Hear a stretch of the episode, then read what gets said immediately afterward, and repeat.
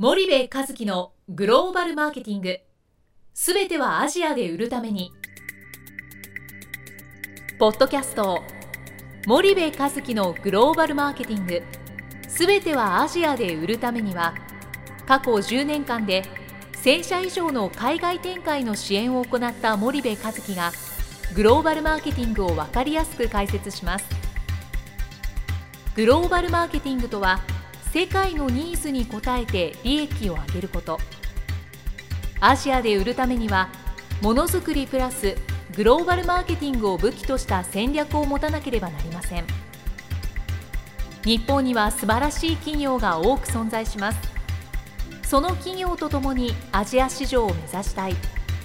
再びジャパンアズナンバーワンと呼ばれる時代を作りたい。森部和樹はそんな思いを持ちながらこの番組を皆様にお届けいたします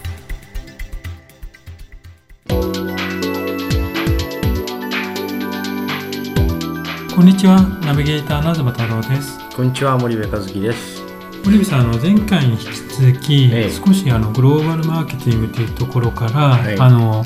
まあ、先進製造業と日本のハイテク企業の違いみたいなところを少し話されてたと思うんですけども、はい少しそこの振り返りからえお願いしてもよろしいでしょうか？そうですね。はいあのまあどうしてその先進製造業と日本のハイテク企業がここまで差がついてしまったのかみたいなお話を前回してたと思うんですが、まあ先進製造業ってそもそもイメージとしてはアップルとか、そうですね。まあアップルというふうに捉えてもらってサムスンとかですね。クアルコムとかそうですね。そういうところをこうイメージをしてもらって、はいはいまあ日本のハイテク企業っていうと、まあ言ったらパナソニックをはじめ、えーソニーであったり、はいえー日立であったり。はい、あのそういうところをイメージしてもらったらあと思います。わかりました。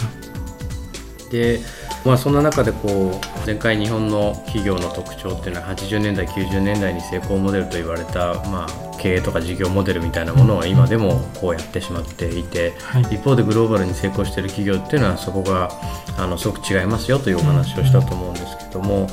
まあ、生産モデルだったりケーパビリティの話を前回したんですかね。で事業運営に関しても、まあ、開発生産販売の本社コントロール型の経営をやっぱ先進製造業はしていて一方で日本のハイテク企業っていうのは事業別の責任経営みたいな話をそうです確か前ね。回をしてで縦割りの組織構造になってますよという話をしたんですよね。でそもそも10年前のうん主な販売先っていうところが一番最初に来てたと思うんですけど、うんうんまあ、そういったグローバルなうん。先進製造業っていうのは10年前からうん。新興国をやっていたという、そうですね。もうあの20年前からって言ってもいいかもしれませんが、うん。まあ、日本と欧米プラスうん。やっぱ新興国新興国っていうのは、まあ、アジアと中南米を指してますが、こういうところやっぱりあの取り組んでいるしで一方で日本のハイテク企業っていうのはずっとやっぱり先進国中心のあの経営をやってきたんですよね。でアジアっていうのはあくまで生産拠点としての活用でであのフォロワーに回ってしまっていてそこに対してのその投資っていうのはやっぱり積極的になったのは、まあ、アジアアジア言われてますけどやっぱり2009年ぐらいなんですよ、絶対に。あの予算がついてるのはですね。そうするともう少なくとも10年間の遅れは出てますよあると。はいででそこに対してグローバルマーケティングをいまだに真剣にやらずにものづくりとか技術とかって言っていると、そもそもの経営モデルとか事業モデルが遅れているにもかかわらず、うん。まだものづくりって言いますかっていうのが僕がすごく強く思ってることなんですよね。ね。ものづくりを否定するわけじゃなくて、ものづくりプラス当然グローバルマーケティングをやっていかないと、そもそもものづくりのレベルがうん。上がってきているのに、うん。他の国が。うん。そのそれだけでは立ち向かないと。そうですね。あの日本のものづくりっていうのはやっぱ世界一なんですよね、うん。いろんな世界のあのいろんな企業を見てきましたけど日本のものづくり技術力はもうこれ世界一なんですよ、うん。であとその組織って人じゃないですか、はい。で日本人というその人材もこれ世界一なんですよね、でいろんな企業のいろんな社員をこう見てきてますけどやっぱり人が素晴らしい。はい、ものも素晴らしいと。でそうするとあと何が足りないんだってマーケティングそうですよね。なんですよね。うん。でブランド力とかってのはマーケティングで作り上げるものですし、はい。そこだけあとしっかりやれば本当に日本企業っていうのはもう一回再びナンバーワンになれるそんな企業多いと思うんですよね。そうするとグローバルブランドっていうのもこの間あの岡崎さんなんかも言ってましたけど、うん。グローバルマーケティングが先行した上でグローバルブランドっていうのを作っていかないと、そもそもその地で成功してないのに、うん。ブランドなんか築けないっていうよそうなことを岡崎さんもおっしゃってましたけど。も、岡崎さんそうですね、はい。お招きした時ですね。なので、ん。そうするとグローバルマーケティングの上に、うん。当然グローバルブランドだったり、うん。ブランディングっていうのが来るという認識でよろしいですかね。だからこういう経営管理モデルなんかをやっぱり変えていかないと、うんなかなかそのグローバルマーケティングを小手先でやろうっつったってですね、うん。その経営モデルが古いまんまだと、うん。それうまく発揮できないですよねパフォーマンスをであの IT に関してもそのグローバル統一とか、うんあの経営管理の仕組みをその全社一括導入してうん。こうやっていったりしてるんですけど、日本の IT 企業っていうのは事業単位別の最適化みたいなことやっぱはい。り事業単位なんですよね。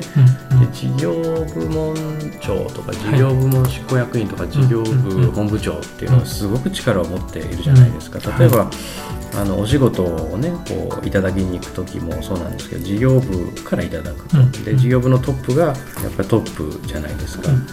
でそういう経営にもう先進製造業ってのはなってないんですよね。はい。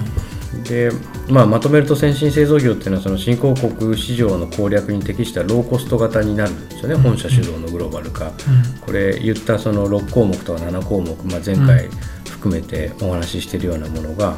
まあ、あの達成されると新興国に、えー適したローコスト型になっていきますよと、うん。一方で日本のハイテク企業っていうのはやっぱ先進国の成長局面に適した高付加価値型の事業ドメイン主導のグローバル化になっちゃってるんですよね。よくあると思うんですけど何々部門はグローバルに展開してるんだけど何々部門はしてないとかですすね。これすごくもったいなくて。うだから部門が5個あったら5倍頑張んなきゃいけないみたいな、こんなあの意味のないというかですね非効率なことはやっぱり変えないといけないなぜならばグローバル企業は変えてるのだからというそねまあそんな感じですかね。駐在員も部門ごとに出ていますもんね。そうですねもうそんな意味のない、ね、無駄なことをやるんだったら、やっぱり横串をしっかり刺していかないと、はなかなかグローバルでは戦えないと思うんですけどね。もうそもそもそのビジネスオペレーションというか、うん。その組織体系的なうん。ところにもうん。やっぱり本質的に差があるとうん。いう感じなんですかね。そうですね。それは具体的に、うん。そのまあ、先進うん。製造業と呼ばれるグローバルで活躍している企業がうん。どうで、うん。日本企業っていうのは具体的にどういうステージにいるんですかね？えっと例えばまあその先進グローバル企業なんかとまあそのステージをこう分けると、まあ、4つぐらいのステージに分かれるんですけど、まあ、マネジメントモデルの進化っていうことではい、そのやっぱり80年代日本がすごく良かった時代って、うん国別組織になってるんですよね。例えばあのこれどういうことかというと営業とかマーケとか R&D とか IT とか、SCM とか経理とか人事が全部こう国別に組織されてなるんですよね。。じゃあ一つ目っていうのがうん。国別組織、そうですね。じゃあ二つ目っていうのは具体で的に？そこから、まあ、1990年代ぐらいから、はい。まあ、あの地域シェアード組織みたいなものにこううん変わってきていて、はい。えー営業マーケ R&D、IT、SCM、経理、人事みたいなところが、まあうん。北米とか欧州とかアジアとかで、はい。はい。こう IT と経理はこうシェアードしてみたりとかですね、うん。うん。そのいわゆるその横串が刺されはいとかですね、そういう、まあ、地域であのシェアードされるような組織にこう変わってきてるっていうのが1990年代。部分的にはシェアされてるみたいな感じですね。で三つ目になると、はその先がまあグローバル組織と言われて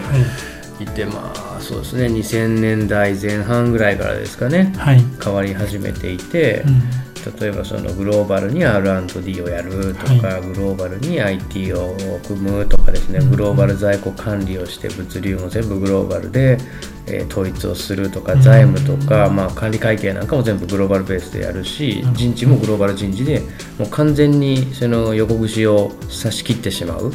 はい。っていうのが、まあ、グローバル組織ですよね、うん。これの必要性がやっぱり言われたのが2000年代前半ぐらいからと。はい。じゃあそれがさらに進化したのが四つ目ってことなんですかね。でこれもまあ欧米企業でもやっぱりあのまだまだ少ないですけども、はい本当にスーパーグローバルスーパーローカルとかって言ってあの2000年代の後半ぐらいからまあ現在、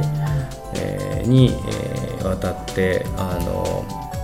完全にもうそのグローバルとスーパーグローバルとスーパーローカルにこう分かれてしまうっていう、あのそういう進化型のね組織体系になってるんですけども、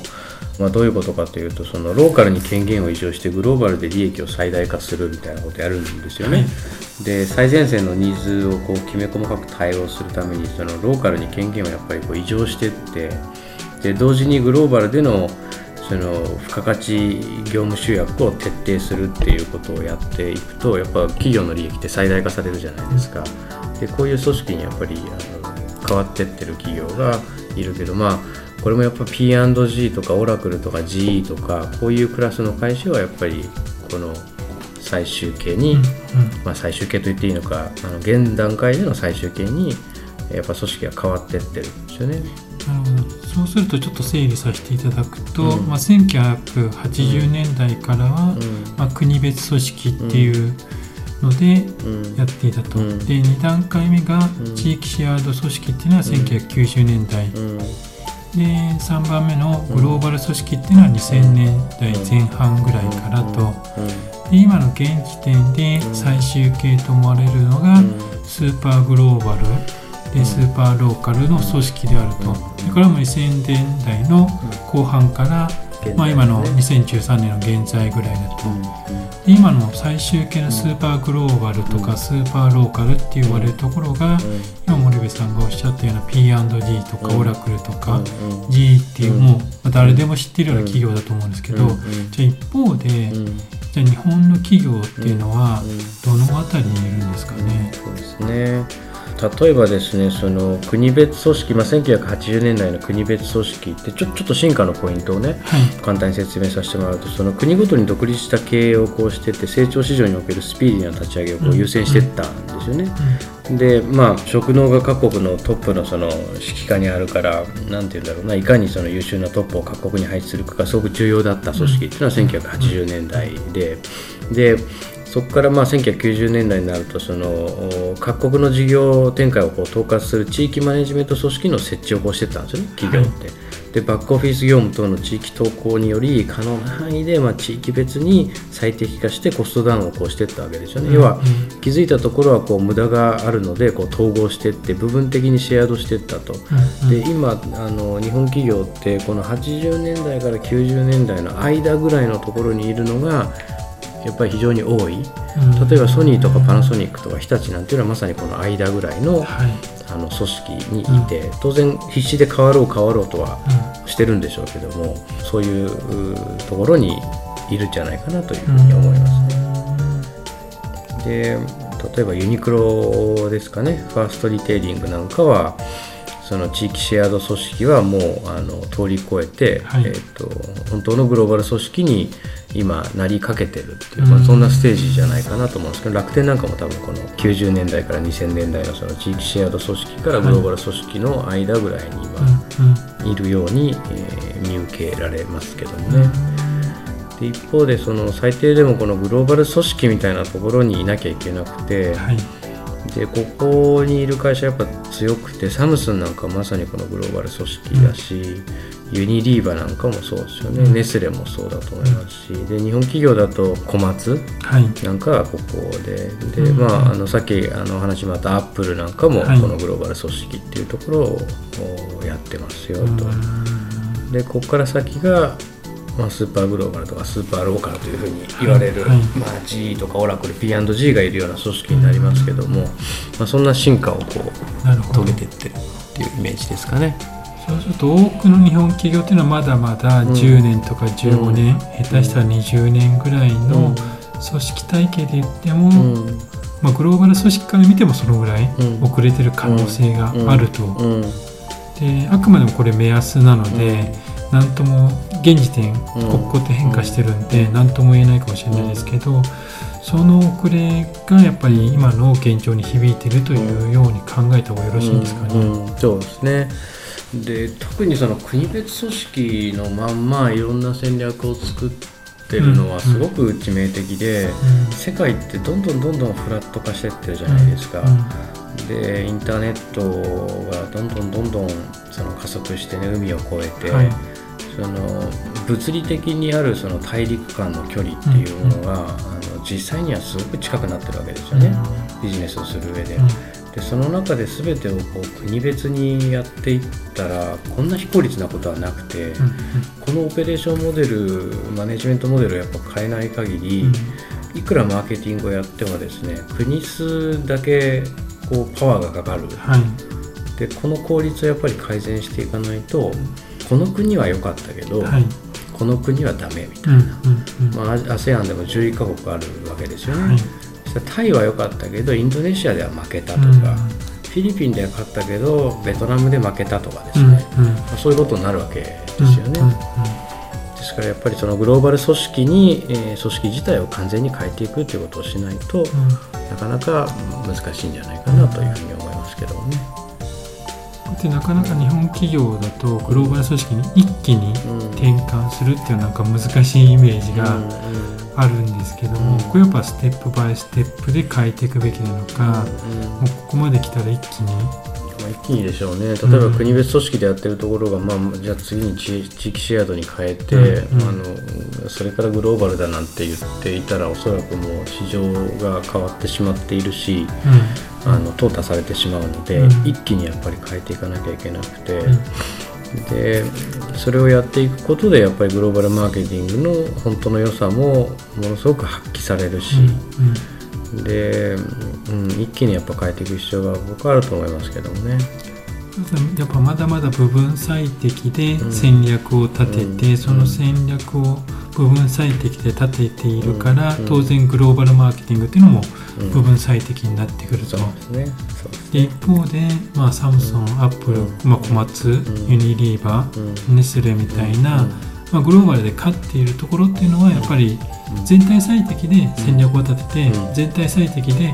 グローバルマーケティングっていうのを行っているから勝っていると、ね。なんか聞いたら当たり前のようなうん感じに受けるんですけど、うんなかなかそこがやっぱりうん。買いにくいっていうところなんですかね。そうですね。でもやっぱ変えないとあの勝てないですからね。うん。で特にその思うのは日本というのはあのすごくいいものを持っているものづくり、うん技術品質、えーそれから人ですよね、うん。物と人すごくいいわけですよね。であればそのグローバル組織に日本企業が本当に変わっていったらものすごいパワーを発揮するうん。企業ってのはたくさんいると思うんですよね。はい。まあ、だからこそあの変わっていけたらいいなというふうに、うん。あの願ってるんですけどもね。そうすると森部さんとしてはじゃあ具体的にこの日本企業が変えるにあたってうん。どういったことが一番必要なうん。と思いますかね？そうですね。まあ結局その日本企業って言ってもものすごいお金持ちなんですよね、余剰金たくさんあるし。ね。で景気悪いって言ったってあの従業員を何十年とって生かすだけのやっぱり余力がすごくあって、でなかなかそれがこう限界近づいてこないとね変われないっていうのはあるんだと思うんですよね。で業界やっぱり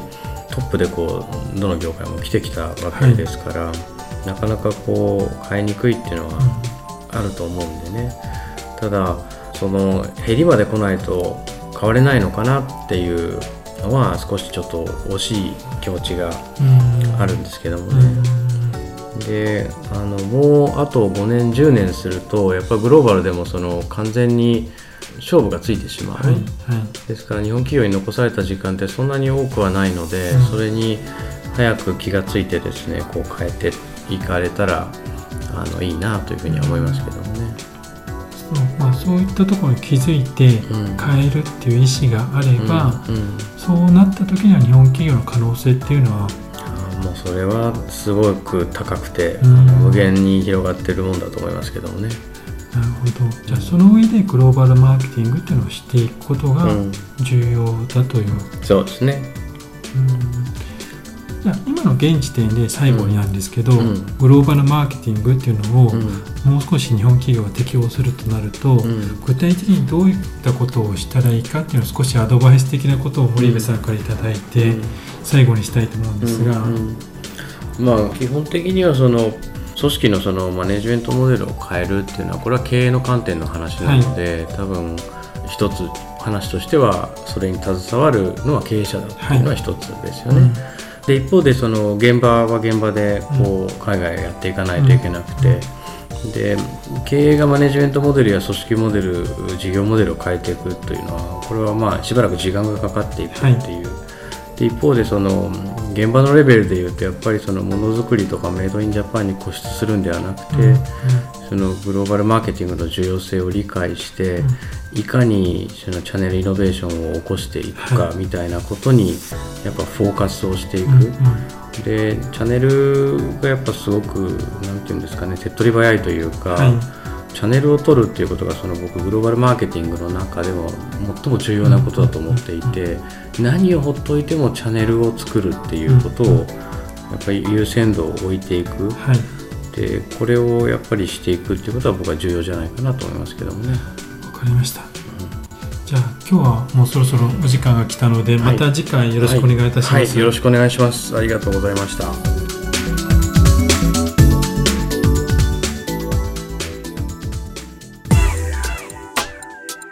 本日のポッドキャストはいかがでしたか？番組では森部和樹への質問をお待ちしております。ご質問は podcast アットマーク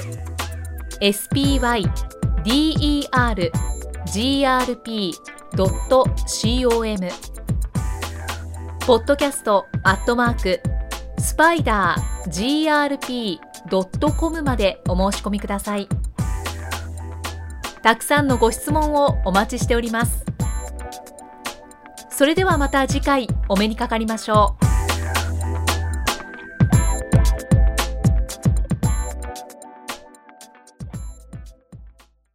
森部和樹のグローバルマーケティング。この番組はスパイダーグループの提供によりお送りしました。